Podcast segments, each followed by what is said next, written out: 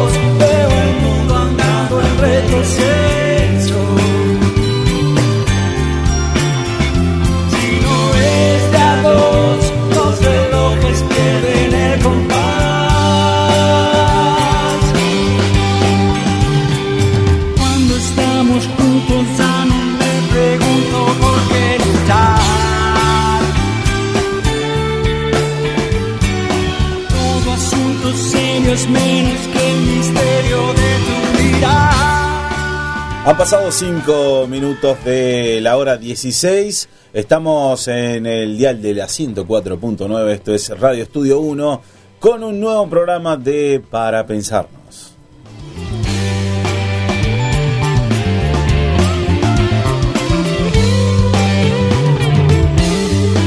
Hasta la hora 17 vamos a hacerte compañía, eh, como cada miércoles, desde las 16 horas y en esta tercera temporada no te olvides que los días sábados y domingos podés escuchar la repetición de Para Pensarnos a través del 1049 y también de www.uxe.edu.ar. En la técnica, una vez más, el señor Edgardo Videla acompañándonos eh, como cada año. Mi nombre es Matías Sánchez Paz y voy a estar acompañado de mi compañera, eh, mi colega, amiga, licenciada Anaí Gamón y colega, le dije que bueno, atrevido, qué importante, atrevido.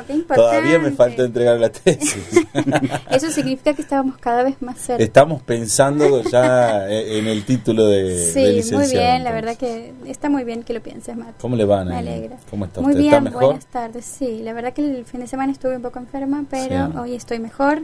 Tengo voz. Tiene voz, eh, qué importante. qué importante porque nuestro compañero Santiago no se va a hacer presente en este miércoles. Así es. No sabemos dónde anda. Él es un tipo muy ocupado, eh, una personalidad importante, por lo menos él cada vez que se mira al espejo cree eso y nosotros tenemos que asentir con la cabeza de que así es, sí, bueno, lamentablemente hoy no está en el programa, pero bueno, esperemos que, esté bien y, que nos acompañe en los sucesivos programas, siempre, está bien en, los próximos miércoles.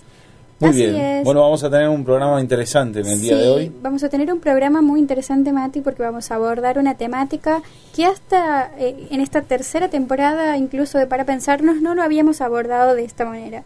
Así que va a ser eh, sumamente enriquecedor para nosotros, porque vamos a seguir aprendiendo, y para los oyentes, porque además de aprender, se van a informar sobre algunas cuestiones que inclusive eh, posiblemente puedan ser poco conocidas. Perfecto. Y es por eso que el programa de la tarde de hoy eh, se llama Psicopatología Forense y Perfil Psicológico de la Personalidad Violenta, Responsabilidad del Estado y Acompañamiento Familiar. Para ello contamos con la, con la, con la presencia del doctor Fernando Castro, doctor en psicología. Eh, Fernando Castro. Él es docente de esta casa y docente también del posgrado de la Universidad Nacional de Tucumán eh, del de psicodiagnóstico en Roger. Así es. Muy buenas, tardes, bienvenido. Gracias por la invitación. No, por favor, es un gusto tenerlo aquí y bueno, continuar aprendiendo juntos de esta temática que, que, bueno, como dijimos antes, no la habíamos abordado de este modo, así que creo que nos queda una tarde de, mucha, de mucho intercambio y sobre todo de aprendizajes. Y como decíamos hace un momento, eh, este programa tiene la peculiaridad de abordar eh, un perfil de un profesional psicólogo de los que no veníamos hablando hasta este momento, que es el del psicólogo forense. Así es. ¿De qué, de qué se trata o, en qué ámbitos de inserción se encuentra este profesional? Bien, el la psicología forense es una, una subdisciplina de la psicología. Eh, más que nada enmarcada en el área social de lo que hacemos los psicólogos, que es trabajar en eh, cuestiones o conflictos que tienen que ver con la justicia. O sea, personas que están atravesadas por eh, la justicia o por problemas o conflictos con la ley, tanto en el área penal, en el área civil, en el área familiar, en el área laboral. puesto que lo que hacemos es justamente forense viene de foro, trabajamos en los fueros, ¿sí? Eh, y psicología forense es a su vez eh, está inserta de lo que es dentro de lo que es psicología jurídica, que es una rama de la psicología que eh, tiene que ver también con la justicia, pero más abarcativo en el sentido de que no está circunscrita, circunscrita a los fueros, a tribunales, sino a distintas realidades en donde el sujeto está atravesado por el discurso jurídico, como lo es, por ejemplo, la, la, psicología previsional, la, policial, la psicología en de, eh, el quehacer del psicólogo en los penales, en las instituciones de menores, como la DINAF, por ejemplo, eh, con los adolescentes en conflicto con la ley penal. O sea que no, no se inscribe solamente a eh, tribunales y a los fueros, sino que también tiene que ver con distintas actividades de los psicólogos que trabajan con personas en conflicto con la ley. dentro de lo que es la psicología forense, tenemos mucha formación. Yo siempre recalco que es importante formarse porque no la, la, formación académica de grado eh, tenemos la materia que se llama psicología jurídica eh, y forense, eh, en donde se da un, se intenta dar en una materia anual el, un pantallazo general de, la, de las actividades que, que, que, desarrolla un psicólogo cuando se, cuando se gradúa. Eh, y últimamente es de mucho interés para los alumnos. Cada vez más alumnos este, están interesados en el cursado de la materia. Bueno, es obligatoria, pero eh, por ejemplo tenemos muchos alumnos que quieren ser ayudantes estudiantiles en esa materia porque bueno es una temática actual no el tema de la violencia que hace el psicólogo cuando se cuando, eh, digamos una de las actividades que puede hacer es cómo ayudar a la sociedad en la que vivimos. Eh, y el trabajo que, se realiza dentro de lo que es el, los forenses específicamente tiene que ver con el peritaje. Eh, la, formación es de, peritos psicólogos, que es una función muy particular y muy específica para la cual hay que formarse y hay que estudiar, porque si bien la universidad nos da una formación general, eh, esto es bastante específico en cuanto... Se, claro. Se, trata... ¿Cuál es el tema? El tema fundamental que me parece que puede ser interesante de abordar es el entrecruzamiento entre el discurso psicológico y el discurso jurídico. Ahí está la clave de la tarea a realizar. Cuando el psicólogo formado, por ejemplo, en nuestra casa, eh, comienza a trabajar, eh, tiene que saber orientarse y ubicarse en la institución donde trabaja. ¿no? Pues en un hospital, en una escuela, bueno, en el caso de lo jurídico, tiene que saber que tiene que enfrentar este entrecruzamiento entre el discurso psicológico y el discurso jurídico, que es bastante eh, particular. Si bien la psicología eh, va de lo, que se explica de eso es que la psicología va de lo general a lo particular y el derecho o la ley va de lo particular a lo general. Es decir, una persona comete un delito, por ejemplo, eh, un accidente, cruza un semáforo en rojo, atropella a una persona, eh, entonces van a tratar de buscar en ese hecho particular la generalidad de la ley. ¿Qué dice la ley? Bueno, cometió un delito, ¿no? Y buscan el delito que es, una conducta que es tipificada y que es este eh, antijurídica y que se puede reprochar a un culpable. En cambio, la psicología va al camino contrario. Nosotros vamos de lo general a lo particular. ¿Qué pasó? Bueno, ¿qué le pasó a ese sujeto? ¿Qué, qué problemática eh, tenía ese sujeto, que, por qué el sujeto realizó esa conducta, eh, iba apurado, siempre pasaron los semáforos en rojo. Eh, hay que, eh, yo siempre digo que la psicología es la ciencia de la máxima especificidad, porque si bien eh, tenemos categorías eh, generales para entender el psiquismo humano, cada psiquismo y cada aparato psíquico es diferente y, eh, y, tenemos que pensar en la individualidad, porque esa persona, qué le pasa a esa persona, qué realidad social y psíquica vive en ese momento. Entonces eso es interesante para como para puntada inicial de, de, qué hacemos los psicólogos que nos dedicamos a la psicología forense, ¿no? Trabajar en entrecruzamiento con la ley y eh, lo que hace el peritaje es em, responder a cuestiones, a pedidos de la justicia sobre causas particulares y qué porción, digamos, de la, del psiquismo humano eh, ha tenido que ver en el hecho que se investiga. Es decir, que nosotros hacemos una evaluación psicológica del sujeto atravesado por una instancia judicial. Bien. Eh, es importante esto que, que, señala en relación al entrecruzamiento de los discursos tanto desde lo psicológico como desde el discurso propio de lo jurídico. ¿no? Eh, en cuanto a estos entrecruzamientos, eh, ¿el trabajo que realiza un psicólogo forense es eh, interdisciplinario, digamos? Absolutamente. Si bien en las causas específicas de pericia, es, nosotros hacemos una evaluación a una persona víctima o victimario de, un, de un delito o en una causa familiar, por ejemplo, o en un accidente, un daño psíquico, en una causa civil, eh, siempre es interdisciplinario en el sentido de que nosotros combinamos mucho con eh, médicos y trabajadores sociales, eh, específicamente en el ámbito de tribunales, trabajamos en conjunto con ellos, a veces hacemos lo que se llama junta médica, pero es junta médica y psicológica para, en una evaluación específica. ¿sí? hay médicos y trabajadores sociales y psiquiatras, médicos, médicos forenses, médicos legistas y médicos psiquiatras en el Poder Judicial y los trabajadores sociales con los que intercambiamos, y psicopedagogos también, perdón, me olvidaba de ellos, que eh, intercambiamos ideas acerca de lo que puede estar sucediendo en el sujeto, porque un sujeto, eh, ustedes saben que el psiquismo eh, humano es algo muy complejo y que tiene que ser abordado de distintos puntos de vista, entonces a la hora de evaluar al juez o a quien inicia el pedido judicial, eh, necesita una, una, respuesta integral y los abogados no tienen por qué saber psicología, no tienen por qué saber medicina, no tienen por qué saber pedagogía, entonces llaman a peritos expertos para realizar esta tarea. Entonces de esa manera sí es interdisciplinario porque la evaluación es, integral del sujeto. Bien.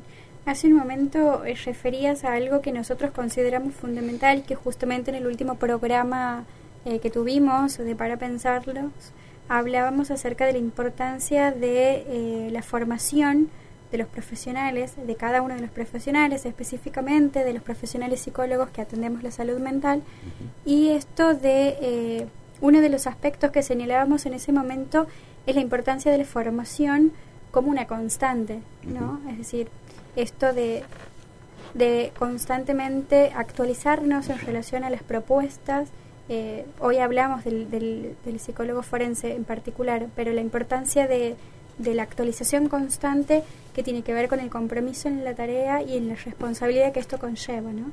Así es. Eh, eh, la psicología como, como disciplina joven dentro de lo que son las ciencias, yo siempre digo como docente de, esta casa desde el año 99, que, que arrancó la carrera de psicología en 95-99, eh, uno, la, facultad, la universidad te prepara y te da el título, digamos, y te prepara en un marco general. Eh, y eh, yo siempre digo a los alumnos, la carrera la hacen ustedes, es decir, el tema de la curiosidad, no más allá de los, de los contenidos teóricos que están en los programáticos, que están en los programas, eh, eh, tiene que ver con la curiosidad y el anhelo del, del, estudiante. Una vez recibidos, también nos tenemos que formar. En el mundo que vivimos hoy, en los tiempos líquidos, este, eh, nosotros, Bauman, nosotros tenemos que, pensar que no nos podemos quedar con, el, con lo que aprendimos en la facultad. Es vivimos un mundo de mucho cambio, mucha transformación, en donde las variables van modificándose continuamente, entonces es como que necesitamos estar actualizados, como bien vos decías, eh, y eh, esa actualización no solamente tiene que ser teórica, sino también en relación con las prácticas. Eh, porque si bien estudiamos y tenemos un título de psicólogo, licenciado en psicología, no nos enseñan a ser, por ejemplo, perito en el área forense, perito en el área familia. Entonces son cosas que uno se tiene que... que y si así se hiciera, serían solo pantallazos, ¿no? Exactamente.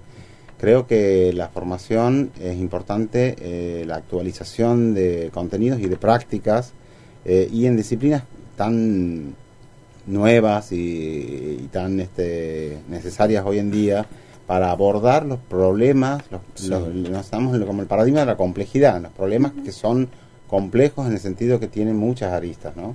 Eh, por ejemplo, el tema de nosotros trabajamos el tema de psicopatología forense, es un área dentro de la psicología forense, que es la psicopatología, que es eh, em, determinar o evaluar, nosotros hacemos evaluación psicológica de eso, es evaluar las distintas categorías de, eh, estructurales del psiquismo, es decir, si hay psicopatología forense, en el caso de qué patologías son las más recurrentes en el área.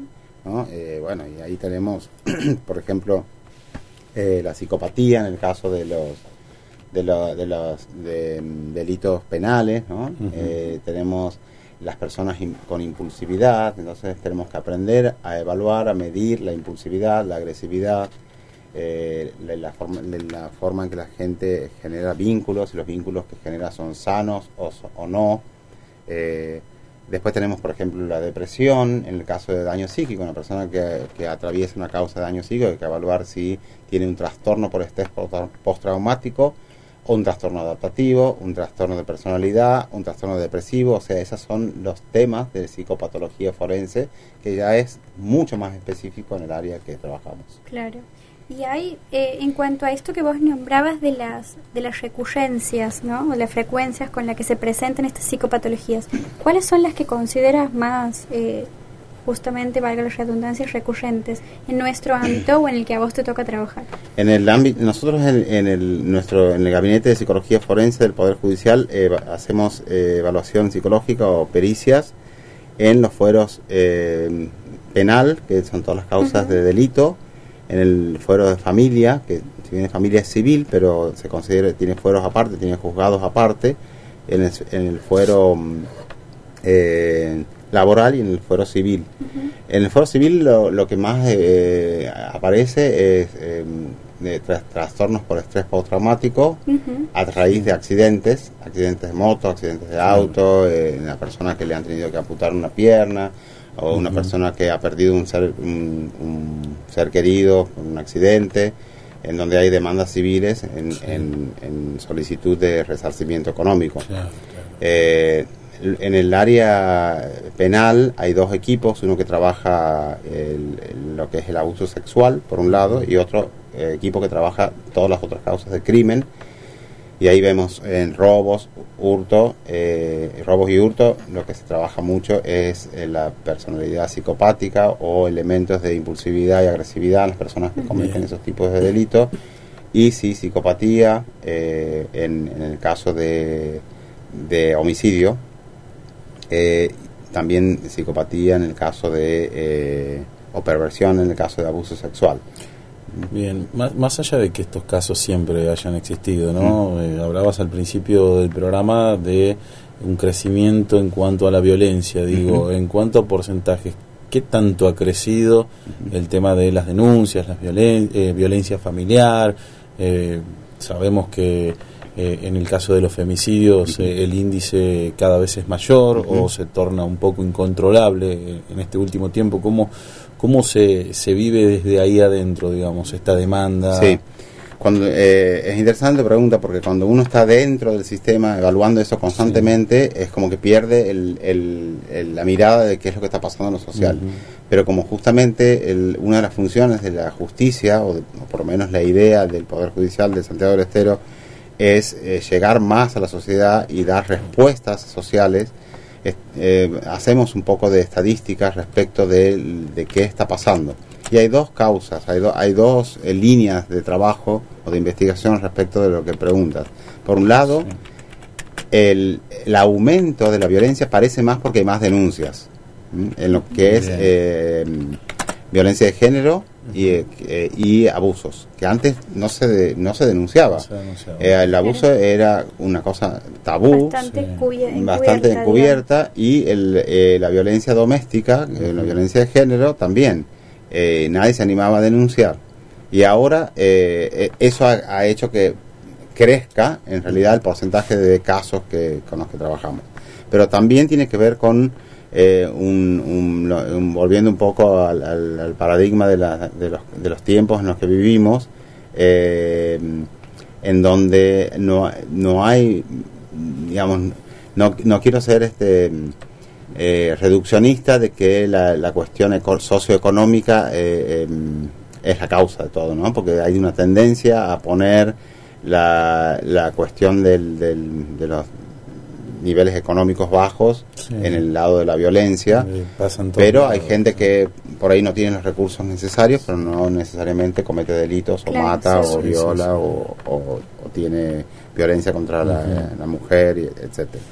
Este, pero sí hay mayor denuncia, pero también hay eh, una mayor, yo le llamo como, como, el, como el siglo de la desazón, eh, como que la gente en, en, busca del sentido, ¿no? En el sentido de, de, la, vida, estamos viviendo épocas donde eh, también le digo como narcisismo exacerbado, en el sentido de la ley de la selva, primero yo, mis intereses, mi familia y después lo demás no me importa. Entonces eso hace que eh, gente que no tenga los eh, suficientes eh, frenos inhibitorios de su psiquismo, o sea, mecanismo de defensa, llámese más específicamente, pueda cometer un delito en pos de un bienestar propio de la familia. Claro, entiendo, Es muy interesante el tema. Tenemos que hacer nosotros una primera pausa para poder continuar eh, hablando sobre todo esto y vamos a hacerlo con una canción, una canción que estuvo cumpliendo eh, un nuevo aniversario, pertenece al señor George Harrison, esto salió en mayo como sencillo, en el mayo del año 73, primer tema de George se llama Give Me Love, lo escuchamos en Para Pensarnos, una pequeña tanda y enseguida continuamos en Radio Estudio 1 104.9.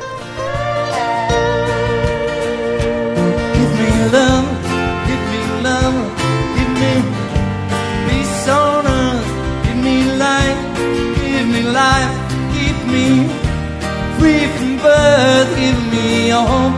Help me cope with this heavy load. Trying to touch and reach you with heart and soul.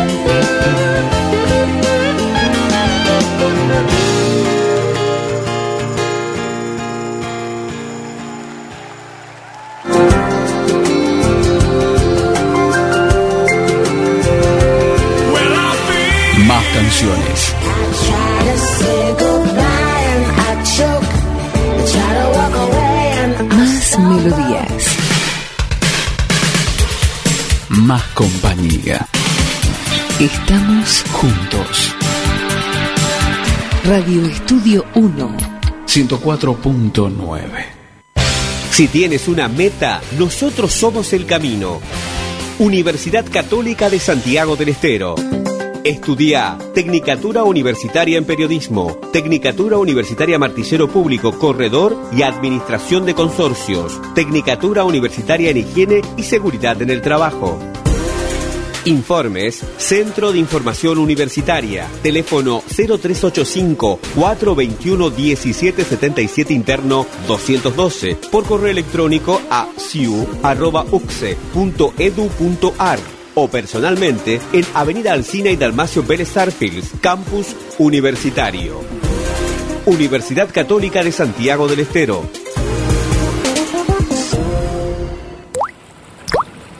La necesitas, la disfrutas, la usas cada día, la cuidas como corresponde.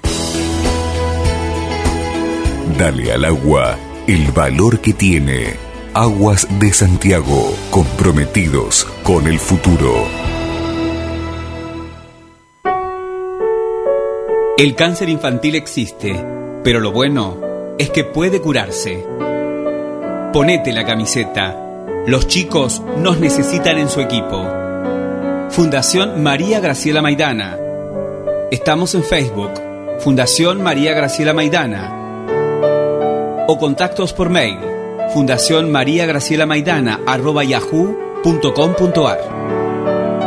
Radio Estudio 1. Cerca de nuestra gente. La Facultad de Ciencias para la Innovación y el Desarrollo y el Sistema de Educación Multimodal de la UCSE te ofrecen el curso de Diplomatura en Competencias y Habilidades Digitales para el manejo de recursos de la Web 3.0.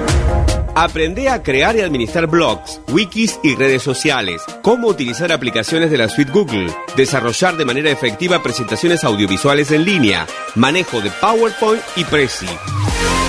El curso comienza el 15 de mayo. Por informes e inscripciones, dirigirse al Sistema de Educación Multimodal de la UCSE, Avenida Alcina Este y Dalmacio Vélez Arfield, Campus Universitario. Por teléfono al 0385-421-1777 internos 285, 286 y 387. O bien por correo electrónico a semdistancia.uxe.edu.ar. A donde quiera que estés. A donde quiera que estés. La radio siempre estará. www.uxe.edu.ar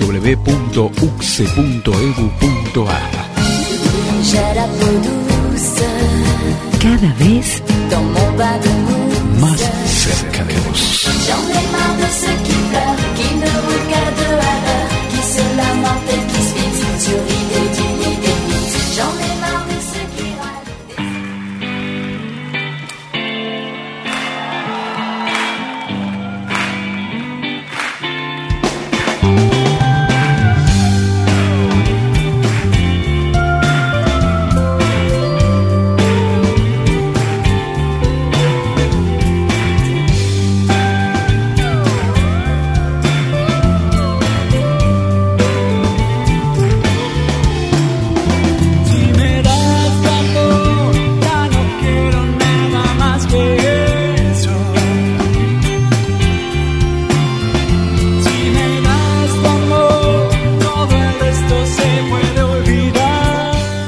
Han pasado 36 minutos de la hora 16. Continuamos en Radio Estudio 1 104.9.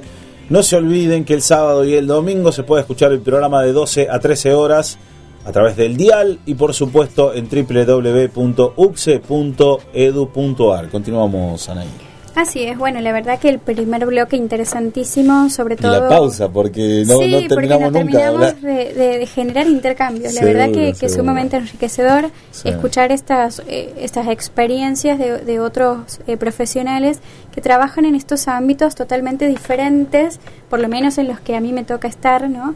Y en esto de mm, la importancia de resaltar el trabajo de los psicólogos en estos diferentes escenarios. Y hace un momento refería el doctor Castro de, de la complejidad de la que hablamos, ¿no? Mm. y de, de todos aquellos, no solo discursos, sino aquellos aspectos que se entrecruzan y a los que cada psicólogo debe enfrentar en estos ámbitos totalmente diferentes, como son tribunales en el caso eh, del doctor Castro, como también los ámbitos carcelarios, ¿no? o, o desde, la- desde las comisarías que uno tiene que llegar con ese otro que está eh, en, en ese lugar quizá por algunas cuestiones del discurso jurídico que o lo sancionan o lo mantienen en ese lugar hasta tanto sea esclarecida la situación. Eh, eh, me hizo mucho eco, eh, me hice eco de este siglo de la desazón que hace un momento eh, comentaba y vuelvo a tocar este punto de la complejidad en la que estamos inmersos eh, y a decir de Bauman el siglo del, eh, perdón, el- la sociedad líquida. ¿no? En esto de que todo es efímero y todo se nos escapa. Mm. Eh, me, me gustaría saber con qué con qué situaciones o, o con qué sí con qué situaciones se, se enfrenta un psicólogo forense por ejemplo Bueno, por ejemplo, en el, eh, eh, dentro de lo que es el, el paraguas de la- del entrecruzamiento entre psicología y, y ley, de lo jurídico sería de la psicología jurídica, tenemos distintos, después cada práctica tiene su, su métier, digamos, y, su, y, y- y sus elementos, sus características y sus problemáticas. Por ejemplo, en el ámbito pericial que se desarrolla en los fueros, digamos, en tribunales, nosotros recibimos, por ejemplo, eh, cosas que son eh, que, que son duras, ¿no? Duras en el sentido de, por ejemplo, entrevistar a un, a un niño o niña que ha sido abusado. O también eh, entrevistar, por otro lado, al agresor sexual. Entonces, el nivel de disociación de, de su psiquismo que tiene que tener el psicólogo para no involucrarse con, con esas problemáticas ¿no? y poder evaluar con objetividad eh, es muy grande. Después tenemos este, personas que están en el proceso judicial y que vienen, bueno, las traen con- eh, esposados, ¿no? Y que están viviendo una situación de por sí traumática. El solo hecho, muchas veces nosotros trabajamos en, en- en el ámbito de la justicia, los psicólogos que trabajamos ahí, eh, naturalizamos porque estamos vamos todos los días, pero eh, por ahí eh, hay que recordarnos siempre que las personas, los civiles, las personas comunes y corrientes que están en la calle, ya de por sí es traumático pasar por una causa judicial. O sea, una vez que llegan al, por ejemplo, al gabinete donde hacemos las pericias, ya han atravesado audiencias, contactos con fiscales, con defensores, con jueces, eh, algunos han estado ya presos en comisarías, eh, en- esperando las entrevistas, espera- esperando bueno, lo que es lo procesal del derecho, ¿no? Entonces, este ya es como un doble traumatismo, porque eh, en la situación traumática de, de atravesar por tribunales y eh, siempre hay que pensar, y esto lo recalcamos siempre cuando damos clases y en todos lados en el ámbito jurídico, que el sujeto que viene al psicólogo no tiene demanda, no es que quiere ir al psicólogo. Entonces, eh, eh, los que hacemos evaluaciones psicológicas o pericias en el ámbito jurídico tenemos que lidiar con eso, porque el sujeto que viene, por ejemplo, con demanda a un consultorio clínico, viene Sí. porque quiere resolver un conflicto. Hace algo más fácil, más sencillo. el Exacto, entonces ya uno empieza con el famoso contenido latente, Sí. contenido manifiesto y empieza a trabajar. Las personas que nosotros entrevistamos todos los días, niños, adolescentes o adultos, no están ahí porque quieren. Entonces hay que, es otra la- la- el enfoque Claro, que, que- el posicionamiento el posicionamiento que hay que tomar y tratar de en poco tiempo eh, hacer eh, esa, ese- esa evaluación psicológica. Después, por ejemplo, hay psicólogos en, en tribunales que están fuera del gabinete, pero también son psicólogos del, de- del Poder Judicial que trabajan en el área de eh, oficina de violencia, eh, que, que reciben constantemente las eh, mucha violencia de género, que es un tema que está hoy en día como muy muy eh, renombrado y está sucediendo mucho y se está denunciando más y vienen más más mujeres también hay hombres Sí, que denuncian sí, sí. violencia por parte de las mujeres son los menos pero también hay eh, pero violencia de género entonces los psicólogos reciben todos los días cinco o seis mujeres cada uno que vienen a denunciar cada uno que vienen a denunciar eh, situaciones de, de violencia doméstica eh, entonces también es otra mirada que tiene que hacer ese psicólogo. Los psicólogos que trabajan en adopción, que tienen que entrevistar a, los, a los pretensos adoptantes eh, y, eh, y tratar de, hacer, de, de brindarle a un niño que, que, que ha perdido sus padres por porque han fallecido o porque la- el Estado se los ha sacado, porque tenían problemas de, con la ley, con Sí. drogas, etcétera. Eh, también tiene que tener otra mirada para poder este, hacer me- eh, su mejor trabajo de, de evaluar los mejores padres para este niño, para que no fracase de nuevo la parentalidad en estos niños. ¿no? Mucha responsabilidad. Mucha requiere. responsabilidad, sí. Hay psicólogos que trabajan en el juzgado de género, que también atienden cuestiones de violencia de género, y los psicólogos que trabajan en ejecución penal, que tienen que ver la relación con las cárceles, que me preguntaban ustedes, son los psicólogos del Poder Judicial que hacen las evaluaciones Sí. ante pedido de salida transitoria o, u otras situaciones de salida o de que tienen que ver con el proceso penitenciario en sí.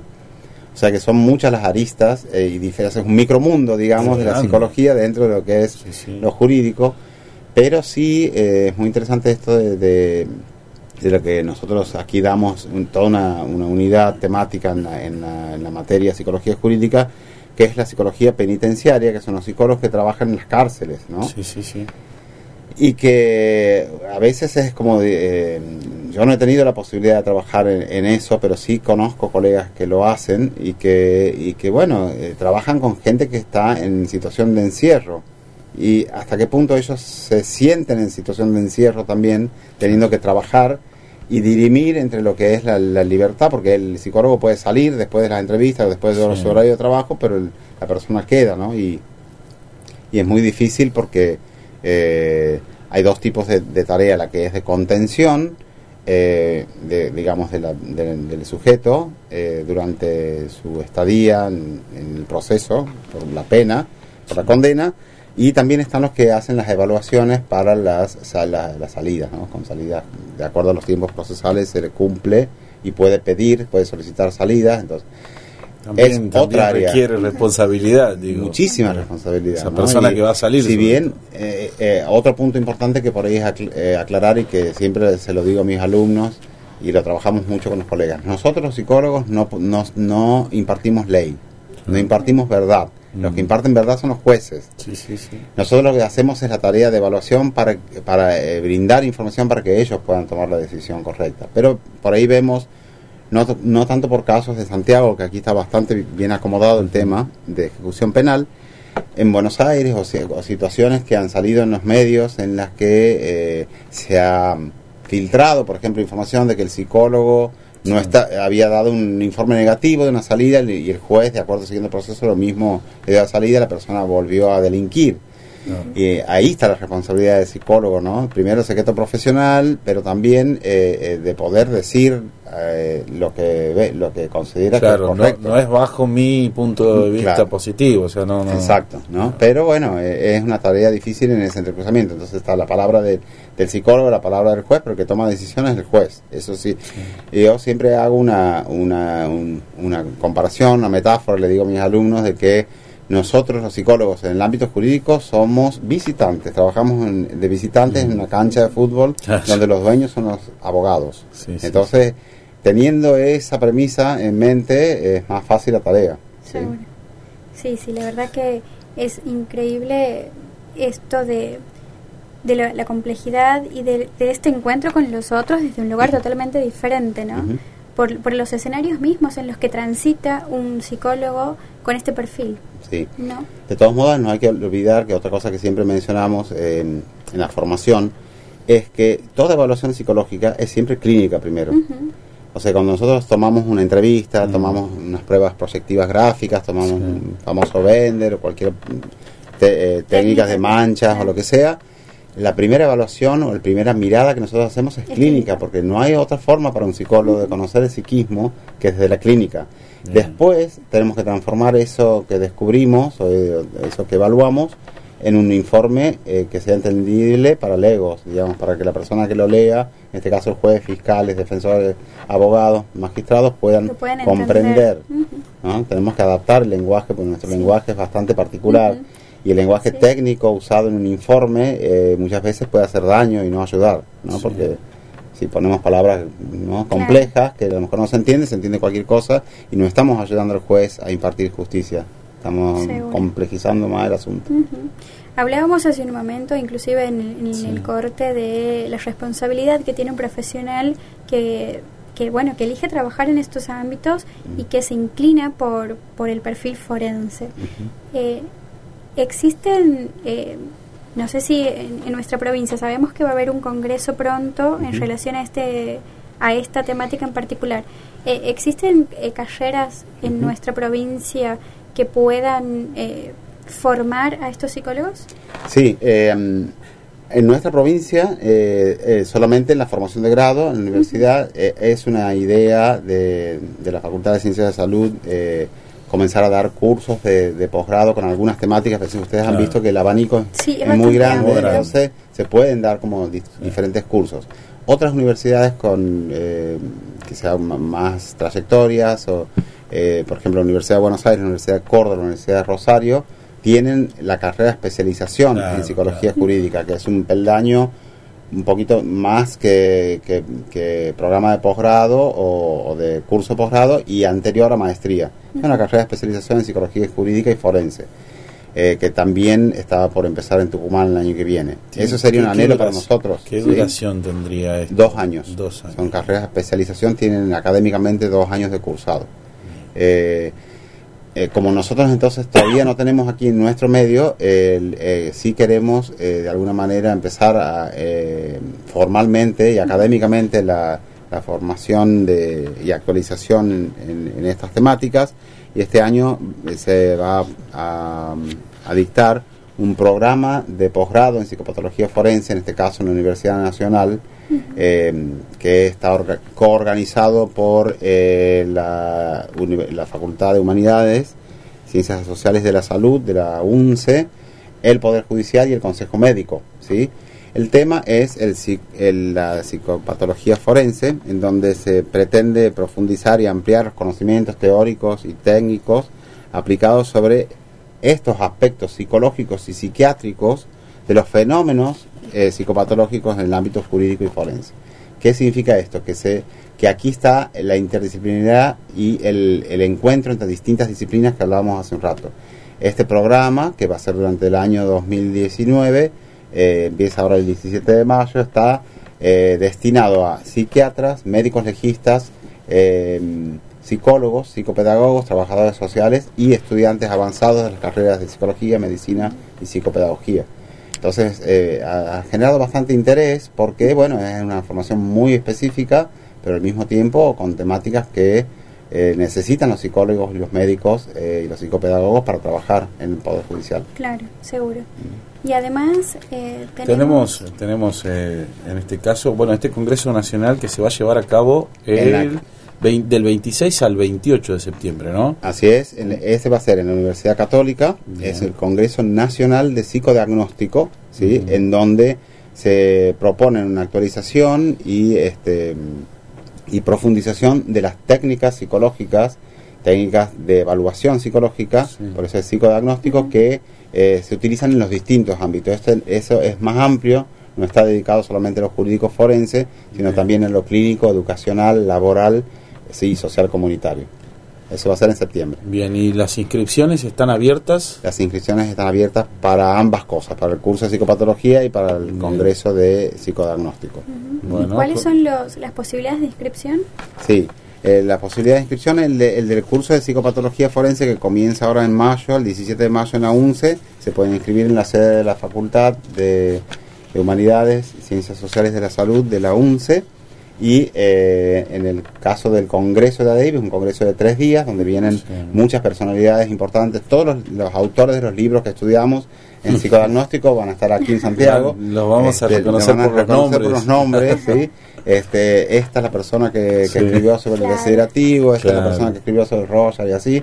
Eh, se pueden inscribir en la página, en el mail congreso adeip 2019 arroba gmail.com o también en la universidad. Están los precios también, ¿no? Sí, están De los precios de, de inscripciones y aranceles. Y hay descuentos para docentes y alumnos de la eh, Universidad Católica. Por ejemplo, si alguien que está escuchando quiere eh, enterarse de una manera personalizada, ¿dónde Sí. puede ingresar? ¿En, en alguna plataforma? Puede sí ingresar a la página web de ADEIP, que es la Asociación de Estudio de Investigación en Psicodiagnóstico, o también el- el- las cátedras de, mm, de evaluación y diagnóstico psicológico 1 y 2 eh, y la gente que estamos organizando este congreso estamos inscribiendo en el salón en el hall principal de la universidad de lunes a viernes por la tarde Perfecto. para dar información e inscribir a la gente que quiera anotarse en el congreso. Pueden llevar el folleto. Pues, sí, sí, sí, pueden tiene. llevar el folleto, este, inscribir, entrar a la página web de la institución también para eh, interiorizarse de las personalidades que van a venir, de los temas, los ejes temáticos que se van a trabajar. Hay cuestiones muy actuales como, por ejemplo, adicciones, toda la cuestión de las adicciones, evaluación en adicciones. eh, hay cu- cuestiones de ciberbullying, mobbing, toda la, la que es violencia laboral. ¿Sí? Eh, o sea que estaba bastante... Porque el, el, el, el nombre, el título del congreso es Psicodiagnóstico y Cultura. Sí. O sea, tiene que ver con la cultura actual, los tiempos líquidos de los que hablábamos.